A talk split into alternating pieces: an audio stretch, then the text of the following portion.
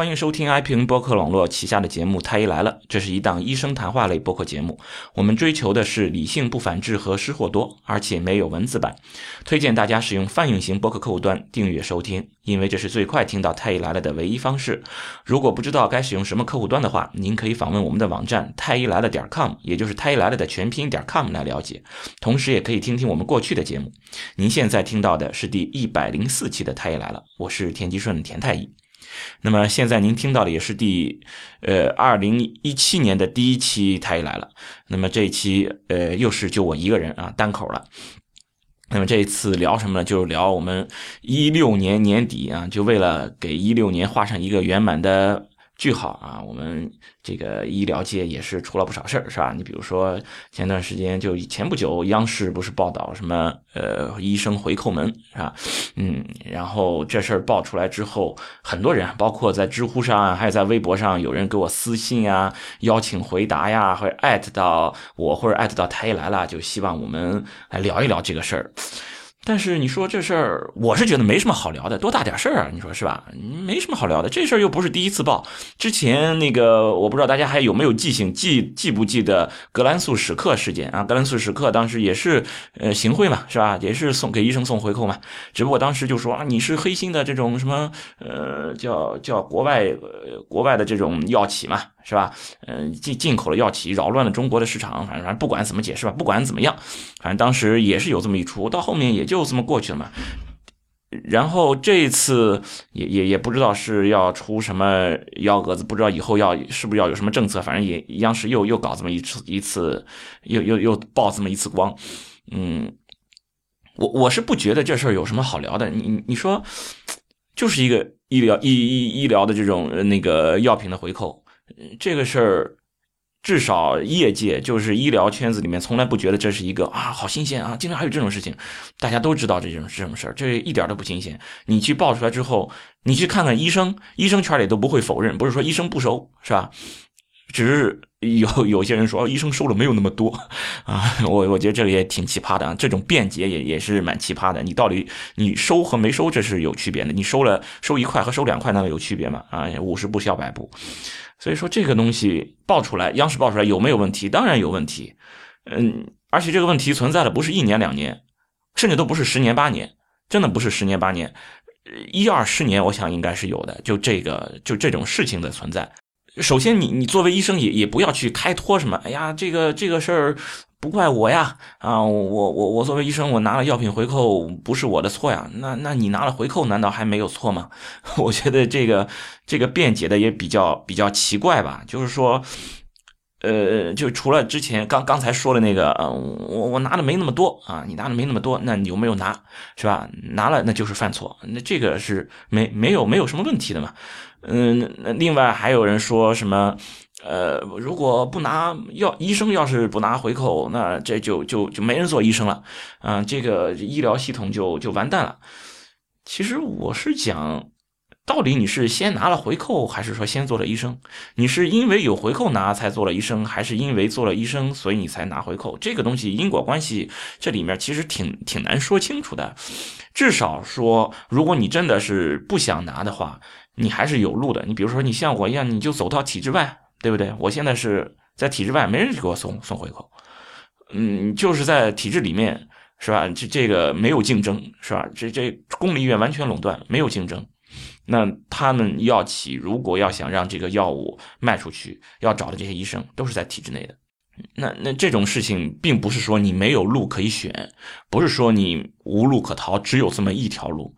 再不济，再怎么样，你你就不做医生呀。真的，你觉得这种事儿是不对的？我我我干脆我就不做医生了嘛。真的，就是因为现在大家都还在忍，都还在拿着这个错的事情当做是对的，给自己做开脱，然后这个事情才不会去改改正。嗯，其实你说找理由，我想所有的也不用所有吧，大部分的杀人犯、抢劫犯、强奸犯，对吧？就是这种恶性犯、刑事犯罪的这些人，我想他们都有理由，他们不会就是。就是头脑发热，突然他就哎去抢劫了，去去去杀人了，去强奸了。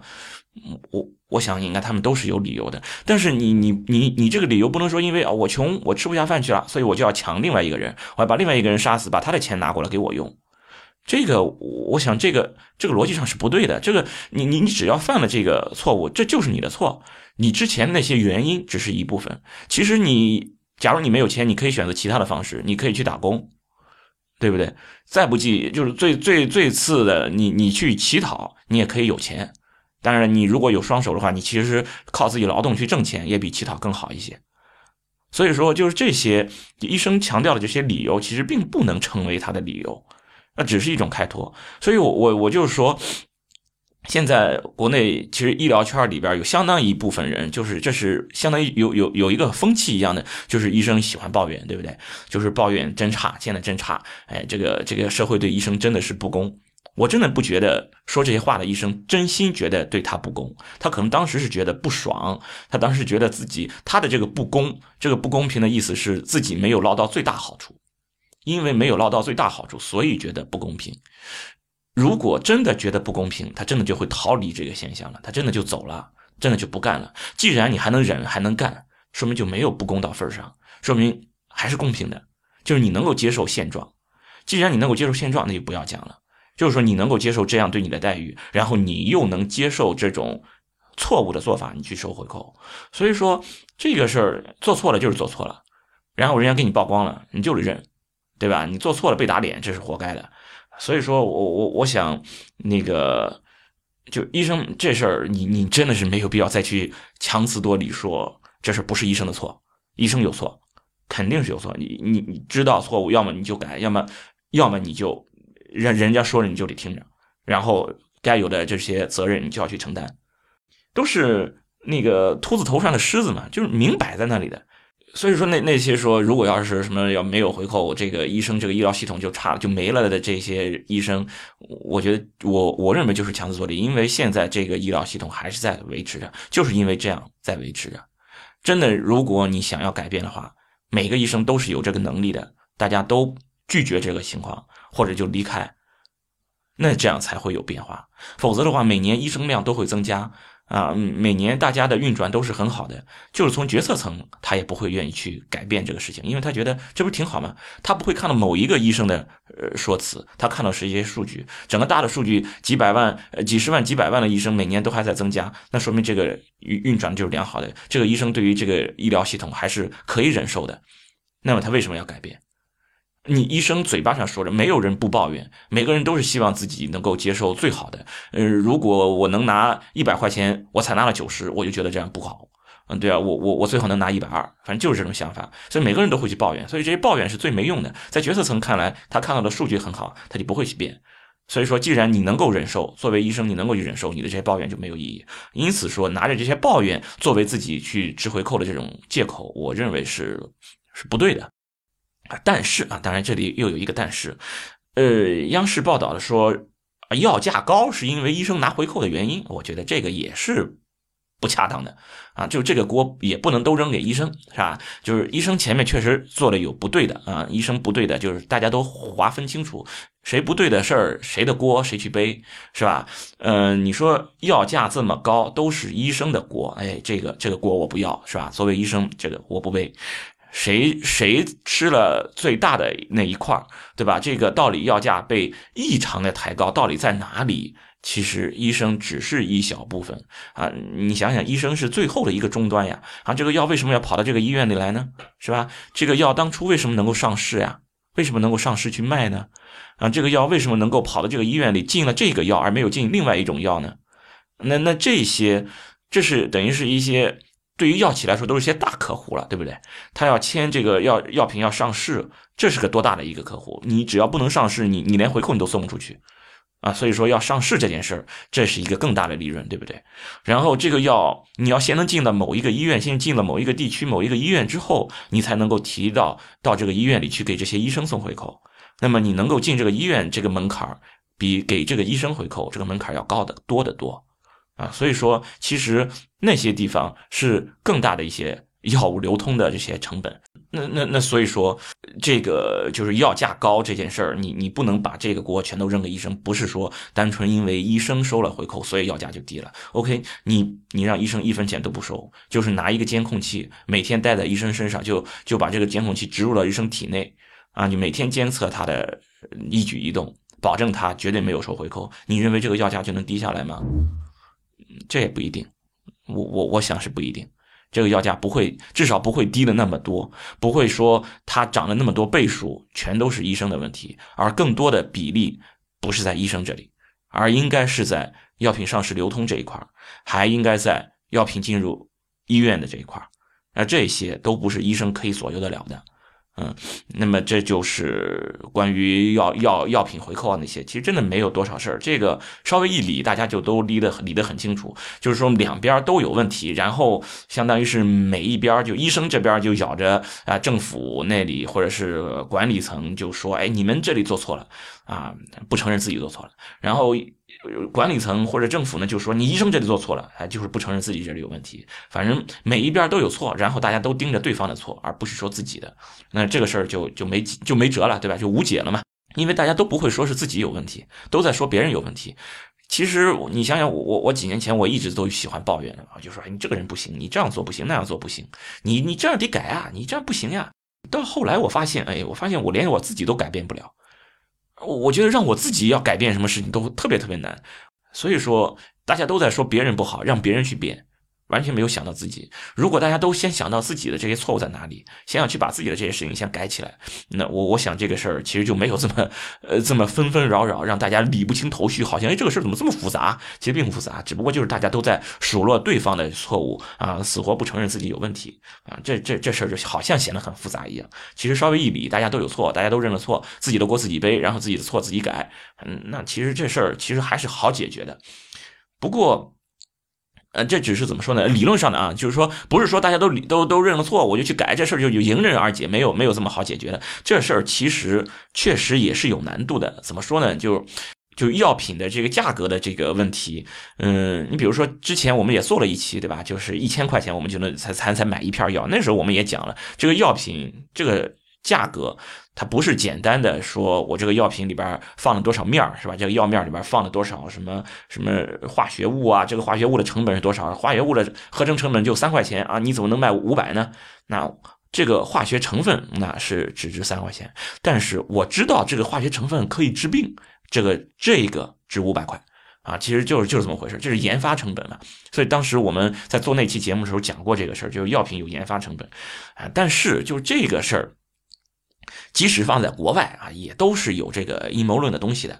那就是你比如说，国内我们都在说这事儿，你说医生吃回扣是谁弄起来的？就药代嘛，药代太坏了。包括格兰素史克那件事儿也是这样，就说这些药代太坏了啊。那个药代这个就是一个非常昏昏灰暗的，或者是呃怎么说呢，见不得人的这么一个职业。其实不是这样，呃那个。就我几年前在在知乎上也回答过一个问题，就关于药代是怎么回事最近也被人挖出来说这个事儿嘛，就是说，其实药代在很早之前的时候，那个就是是一个怎么说呢？是药品研发或者是这种药品的。呃，基础研究和临床的一个纽带，也就是说，比如说临床医生有什么需求，然后这些药品能够满足什么啊？这些药品的这些临床的实验的情况啊，等等的啊，都是通过呃那个医药代表来把这些信息传递给临床，然后再把临床的信息搜集起来，呃，那个传递到这个呃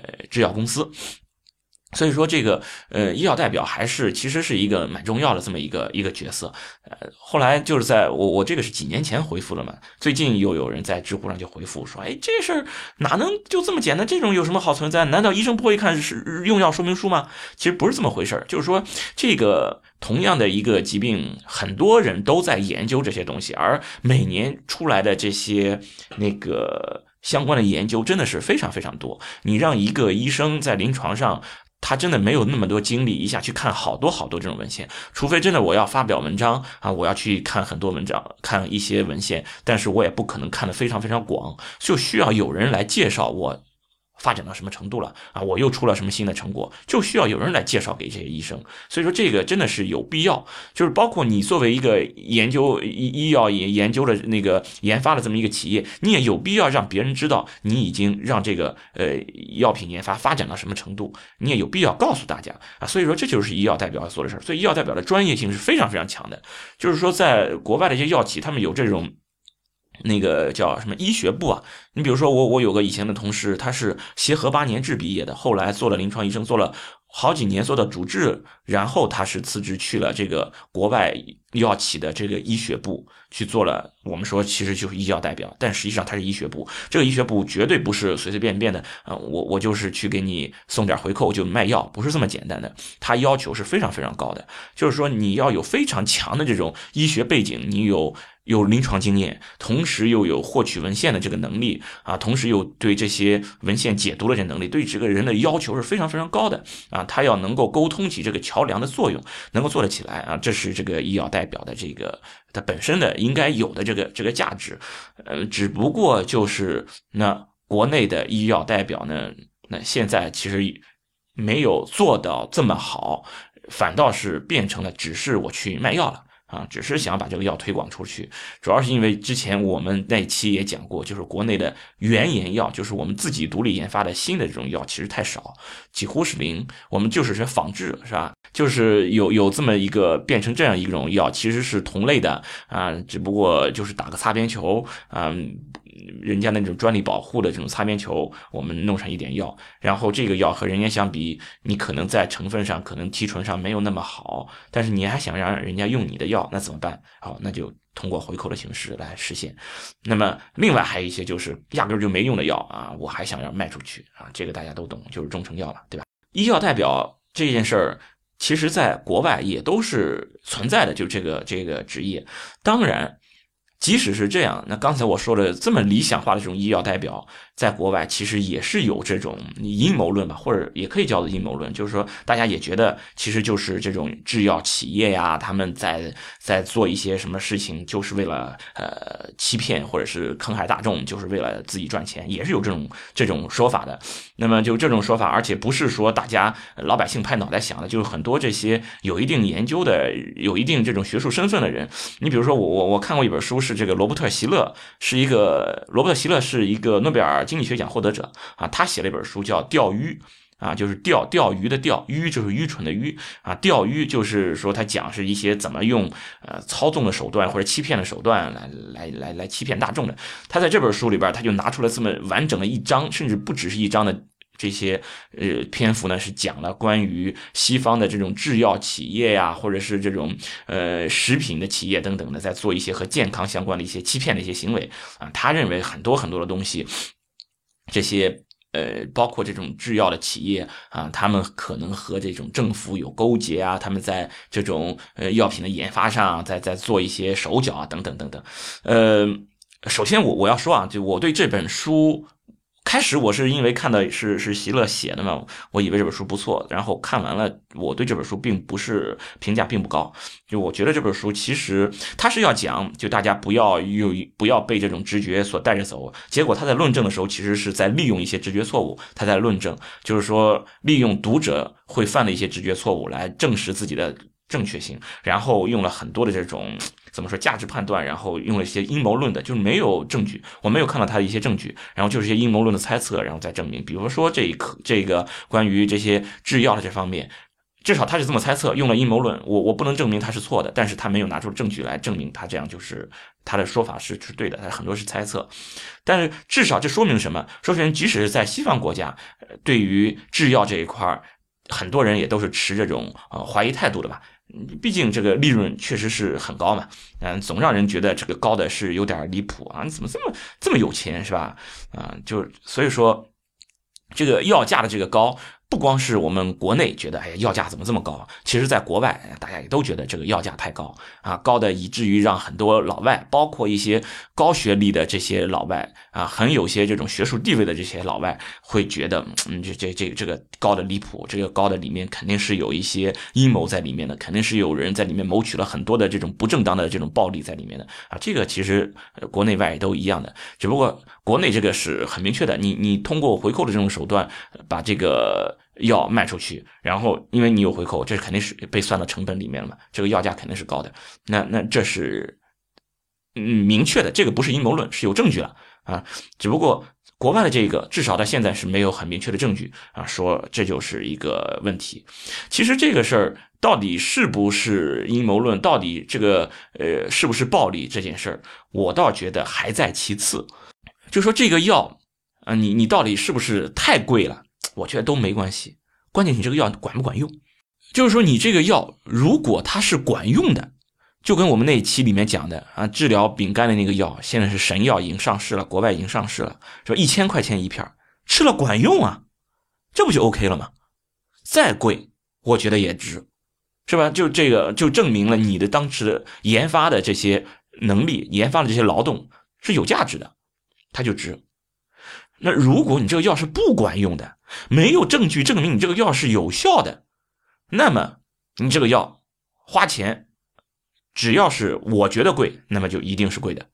它没效呀，没有作用的这个药，那你就不能定的很高，这个价格就不能高。比如说我这个药，我就是说我想把这个药当做安慰剂来用，啊，也可以是吧？你不能拿着村长不当干部是吧？不能拿着安慰剂不当药啊！就是说什么药都没治的这种病啊，我说我用了这个药会好一些，哎，你结果让这个病人用了这个药之后，确实延长延长了生存期，或者让他觉得舒服了，这个药也可以用，没问题，安慰剂也可以用，但是你安慰剂定价如果高，那这里面一定是有问题的。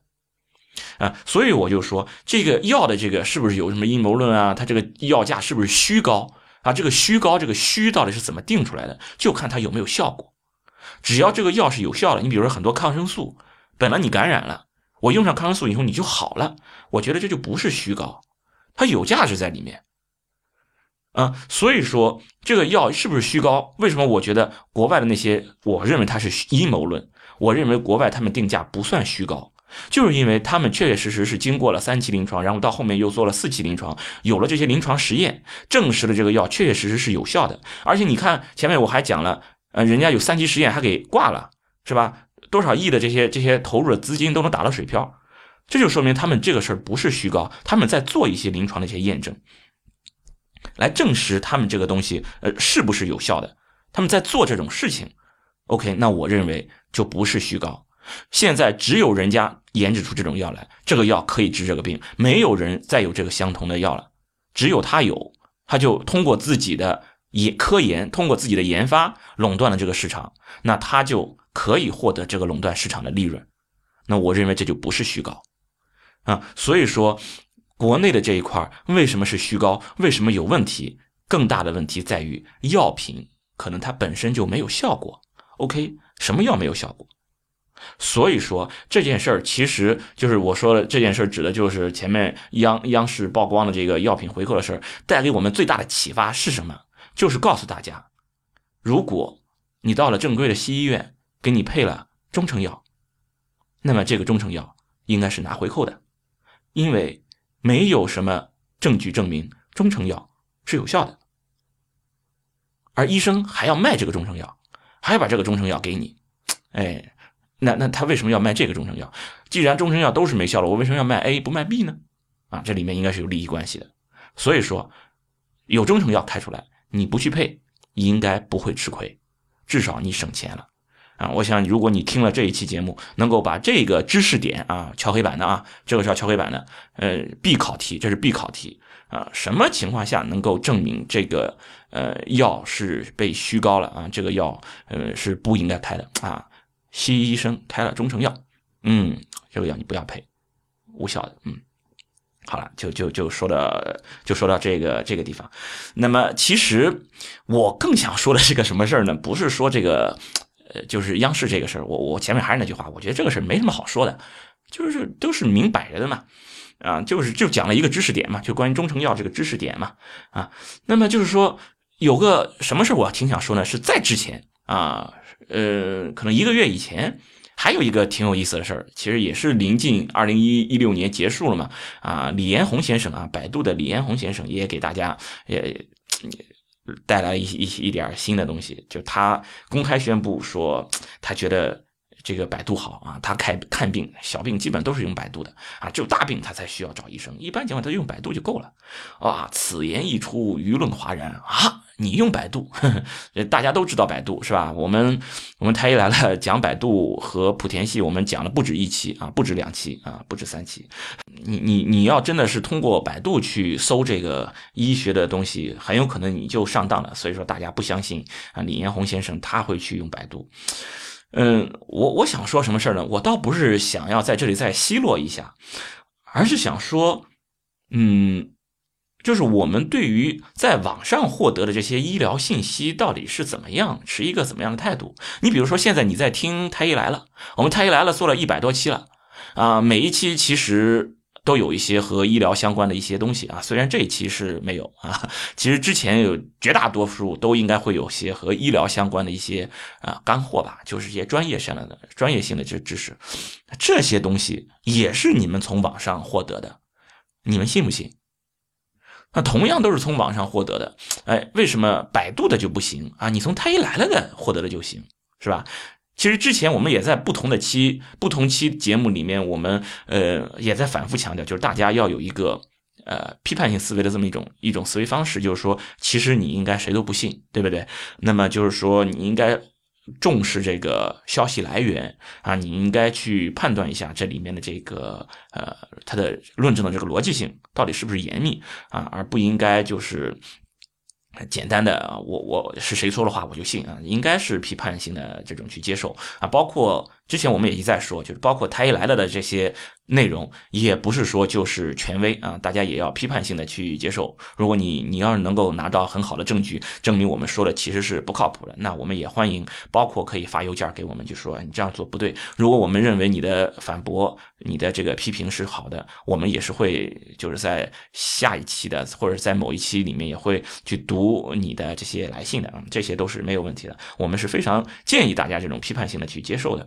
这里要讲的就是说，我们对于这个网上的。这些医疗的这个信息到底应该怎么去判别啊？以至于其实很多医生就是在跟病人谈话的时候，病人说到什么，哎，医生你这个说的好像和网上不一样，马上这个医生就会火冒三丈，就会觉得你这个病人怎么这么难搞，是不是啊？啊，你这个人就是不相信我嘛？啊，来我这儿看，你还要再到网上再去找，是吧？再去搜索啊？你你这是什么意思？你就去网上看吧，啊，你不要找我看了，你就去网上让网上给你看病吧。很多医生是有这种这种怎么说呢？这种。呃呃，逆反的心理吧，或者讲，就是说，对于这，对于这种网上别人在网上再搜出来的东西，对他进行质疑，是非常非常的不开心的啊！我非常非常不开心啊！你竟然拿着网上搜的东西来质疑我，我可是专家，我可是权威，拿网上东西来质疑我，这是不对的。因此说，对于这个批判百度搜索，医生是非常非常卖力吆喝的啊！因为国内大家能获得的可能也就是百度了。是吧？所以说，如果我要是能把百度这个搜索能够把它批臭，对于医生来说其实是有利的。你想想，就是你在网上最轻易可以获得的这些医疗信息，其实是不靠谱的。那更能体现我作为医生的一个专业性，更能体现我的权威性，是吧？我的身价就能涨。其实我觉得这个还是好理解的。所以说，有相当多的医生其实是在卖力的说，哎，这个这个百度上的这个搜索不靠谱。嗯，但是啊，这又有一个但是。但是什么呢？就是你怎么能够保证让一个人去找你看病的时候，一个病人去找医生看病的时候，我和你素不相识，我就要相信你，而且要把我的生命、把我的健康交付给你？我觉得真的很难。你让我去看病，这个人我都不认识，让我把全身心都交付给他，完全信任他，我真的都做不到。包括我现在去，因为我们女儿上幼儿园之后，经常会得点小毛病嘛，我要去咨询，我都要找我能够信任的人去。而不会轻易的去找一个医院或者找一个诊所去找那里的医生去看病，而要去找我信任的。好在我现在我有好多好多同学，啊，我的同学遍布内外妇儿啊，这个你没办法是吧？我是学临床的，每个科都有我的我的同学，那所以说我要找一个我信任的医生还是非常轻松的，这个是没有问题。但是毕竟我这样的人是少，绝大部分的中国人其实你不一定能找得到，那怎么办？既然大家都是一样的，为什么你要让我相信你，而不能相信网络上获得的东西？那这个东西确实是有点麻烦。不过呢，这里有一点要说的，就是说网络上获取的呢，如果是免费的，那确确实实要要要要打个问号，因为它没有门槛儿就是说这个免费获取的这个这个东西，大家都可以看得到。同样，大家也都可以往上写，每个人都可以说是这个事儿就是这样的，每个人都可以说。那过去就是我我我最近在看一本书，是讲这个。呃，明清一直到民国时期，这个医病纠纷的，这个是这本书我也现现在在看到时候我读完之后，也也可能也我挺想和大家分享一下的。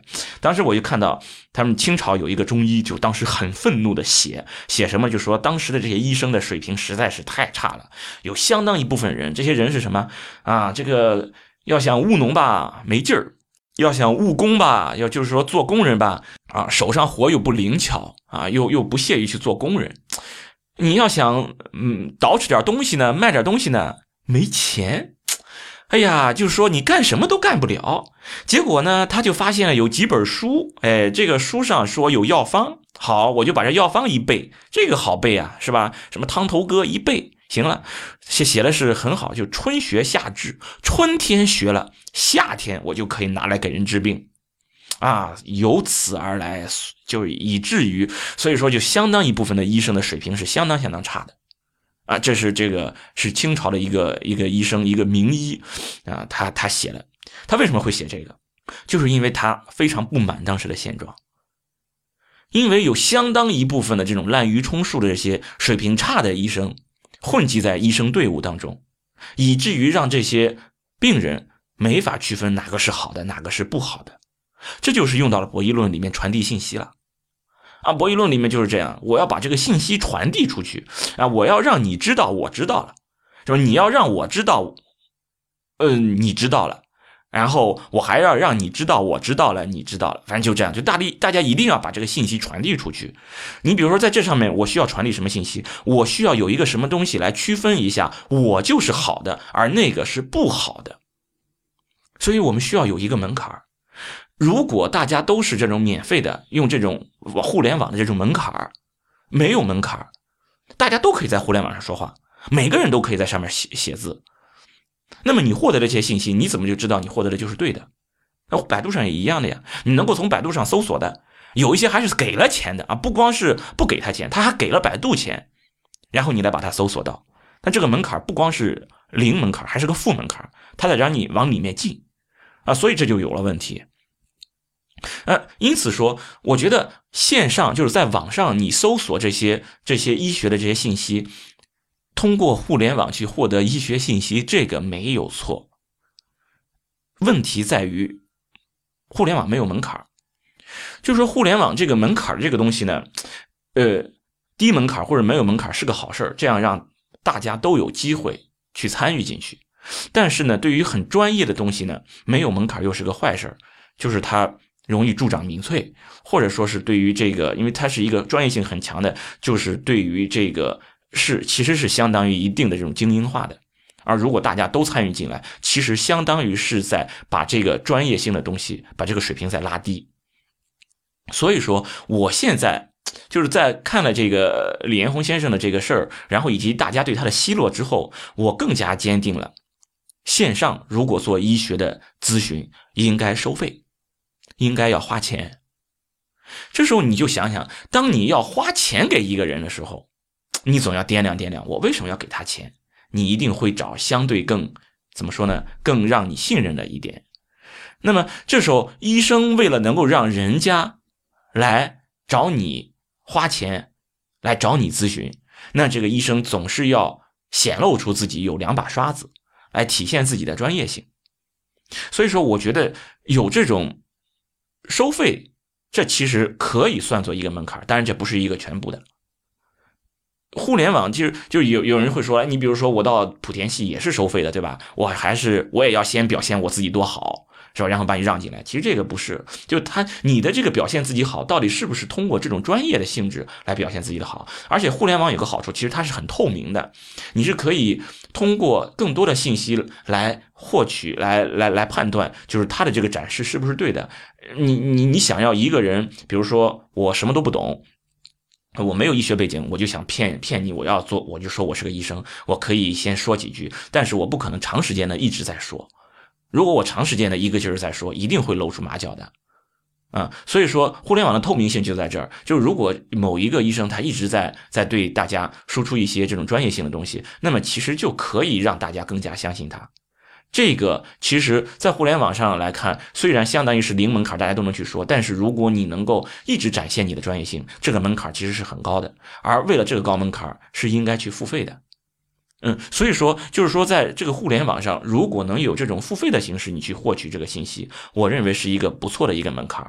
当然了，还应该有其他的门槛，单纯一个付费可能也不够。其他的门槛，你比如说会有某种认认证，就是说某种这种业内的认证，就是说大家都觉得都知道这个人有专业性，然后这个有专业性的人说另外一个人有专业性，OK，另外一个人等等于他为另一个人背背背书嘛。OK，那大家可能就会更相信另外的一个人。因此说，就是我们总是要有有这么一个门槛儿。而如果在互联网上有了门槛儿，你又愿意跨过这个门槛儿去付费做咨询的话，那我觉得这个事儿其实是会不错的。你你比如说现在你你我我这事儿确实有点像在打广告，那反正随便，反正这就事儿是我的失火多，你反正你听了你就得听，你都已经听到这儿了，嗯，那没办法了啊。你比如说我现在我也在线上做一些咨询，是付费咨询。一定是你要给我钱的，而我为什么我敢于收钱？我去给你这个咨询，我仗着什么？我凭借的就是我是一个职业医生，我有我的专业性。那么这就出来这个事情了，就是说现在如果有了这种付费咨询，这些普通老百姓他其实是可以通过付费的形式在线上获得一些专业的人士、一些职业医生给他的一些建议。那这就和我普通的在网上互联网上去搜索就不一样了。那这样这个时候，其实如果一个病人来跟一个医生说：“哎，医生，我看网上不是这么说的。”那你这个线下的医生，你可能就不能愤怒了，因为他说这个网上说的，人家不是随随便便去百度这么搜出来的，人家就是花了钱的，花了几十块钱、上百块钱去咨询。把自己的这些检查的结果，把自己的情况说得很详细，告诉那个医生，然后给他这些意见的这个医生，他也是一个专业的一个医生，那么他就相当于是用两个专业的医生的专业意见来互相打架。这个时候，到底作为这一个病人，他应该听谁的？我想不应该是说，到底是网上这个医生更牛呢，还是说线下这个医生更牛？那应该是凭专业性。那这也是之前那个呃，就明清时期，哎，大家就是这这些医生互不互不服气的一个原因，就是因为中医很少很难做到这种专业性，他的这个主观判断成分实在太高，他缺乏一个相应的临床研究、临床实验去作为证据。就是我作为一个医生，我看你我看好了，另外一个医生看另外一个人看好了，我不能证明我看你看好就能把你的这个经验应用到别人身上。那个医生也不能证明他把别人的经验就可以用在你的身上，都不行。这时候，当我们两个同时看同一个人的时候，我们两个就会有不同的认识。如果两个都是医生，有不同的认识，你到底听哪一个？这就比较麻烦。但是现在的现代医学其实是有相应的研究方法的，是有一整套的科学的方法的。我们用这一整套的科学方法就可以去证实。就是说，用了这套方法，用了这种治疗方法，用了这种诊断方法，得出来的诊断，做出来的治疗是有效的。OK，那么我们就应该听专业性。所以说，当一个一个病人跟医生说：“哎，医生，我看网上不是这么说的，他说是什么什么什么。”我想在线下看诊的医生，你最好听他讲完。他有可能不是简简单单的从一个网上。搜索来的东西，他可能真的是付费问了一个医生，那个医生给了他一些按照医疗指南、按照医学规范、按照医学原则给的一些标准化的治疗方法。也就是说，有可能是你错了，而那个病人他从网上获得的这个建议才是对的。那么这其实就有点反转了。也就是说，我们不能一味的说在线上、在网上获得的这个东西就是错的，我们不能一味的说只有在线下获得的才是对的，因为在网上现在也是有条件、有机会在网上获得一个专业人士的专业指导、专业意见的。这个时候，那我想就是相当于是两个医生。在两个专业的人士在 PK，这个 PK 的裁判是谁？就是医疗原则。其实我为什么要说这个？就是说，是因为我我除了看到这个李彦宏先生他他要要靠百度，然后被人奚落，同时我还看到有相当一部分人是我的一些线上的用户，他来找我咨询，然后我发现那些线下的给他看诊的医生给出来的医疗建议都是不靠谱的，甚至让我看都想骂人的，真的。所以以至于我在线上给他们回复的时候，我都会毫不客气的跟他说这是过度医疗。我最狠的一次，我告诉他，医生给出这样建议，他不配为医生。我为什么这么说？是因为有一个产后九天的一个产妇出院的医生，就是说她产后九天去做了一个 B 超，看到有一点强回声，然后那个医生竟然让她吃了中成药。这个没关系，我没问题，你让她吃中成药就吃吧。可能你的认识不够，然后竟然说吃这个中成药还要有药引子，药引子是童子尿和黄酒。当时我真的想骂人，你让一个产后九天的一个产妇喝童子尿、喝黄酒，我当时我的回复就这样的医生不配做医生。所以我就说，嗯，我为什么我我我为什么会把这个东西说出来，就是因为我发现我作为一个在线上给人家提供咨询的一个专业医生。我发现有一些人在线下给的建议是不对的，是不够专业性的，因此我会给的非常非常的明确，就说这样做是不对的，正确的做法是什么，依据是什么，我会告诉他。然后我就在想，会不会这个医生拿着我给他的这个东西去找了他的他的这个主治医生，告诉他你不应该这么做。我想有可能会这样。包括有一些病人，因为我给了他的专，我给他的建议之后，他有一些药他就没有再用。真的，你作为医生，你不用担心我给了这些建议之后承担的这些医疗的风险，我心里太清楚了。我是一个很保守的人，也是一个很胆小的人，风险真的很大的话，我就不会去做了。我之所以敢做，是因为我太有把握了，我一定那样做就是对的，而那个线下的医生给的是错的。然后我接受了这么多咨询之后，上千，真的是。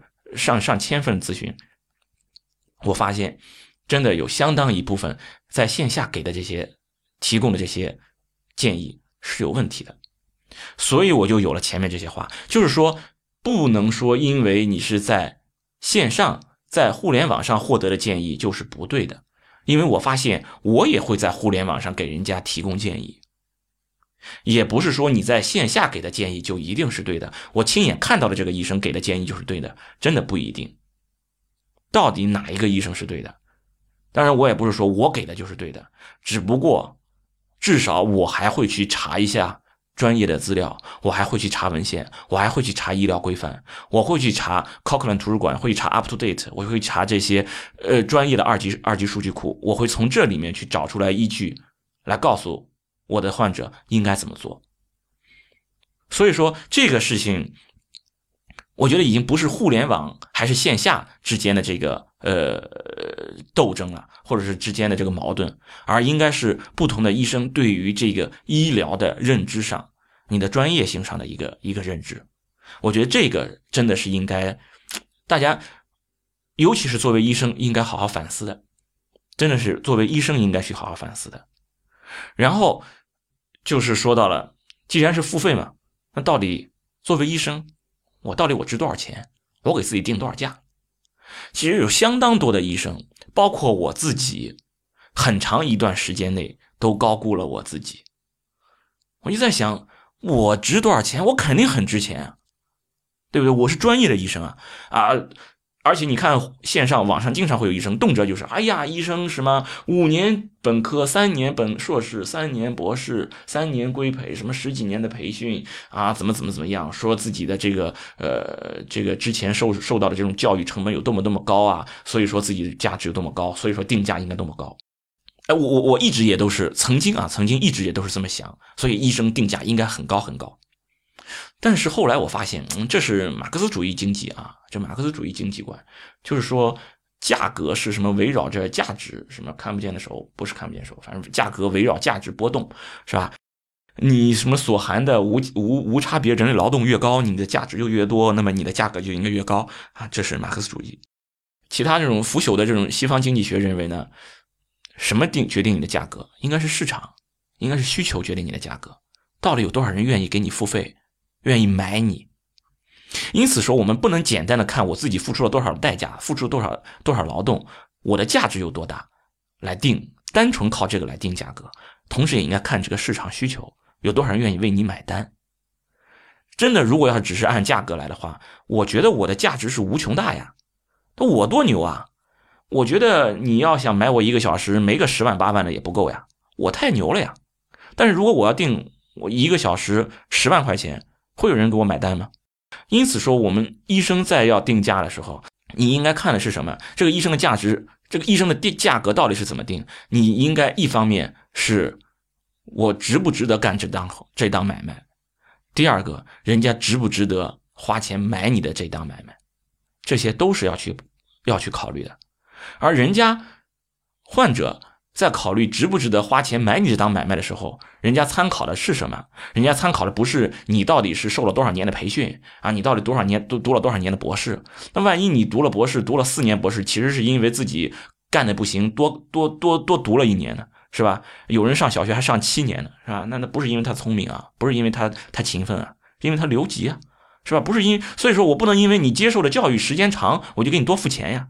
所以人家在为医生付费的时候，参考的是什么？参考的应该是整个市场的普遍价格，对吧？大家都给医生付多少钱，那我就再再看一下，我来为你付多少钱。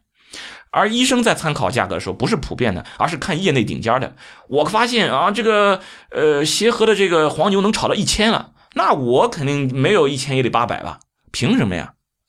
协和一个医生可以炒到一千，你最多也就值一百，可能一百都不值。就是顶尖级的这些人，他们拿的这个钱可能占了大部分，可能百分之二十的人占了百分之八十的钱，另外百分之八十的人去分剩下的百分之二十。所以说你的这个定价可能连人家的一成都不到，所以作为医生也不要真的不要高估自己的价值，真的不要觉得自己很牛，嗯，我我就我就怎么说呢？呃，我的这个专业性就非常非常强，非常非常值钱。所以说这也是有一相当一部分人觉得作为医生给的这个待遇不够，这是这就是一个很大的一个原因嘛。那其实怎么说呢？作为医生，你给他多少年薪够呢？你给他多少薪水够呢？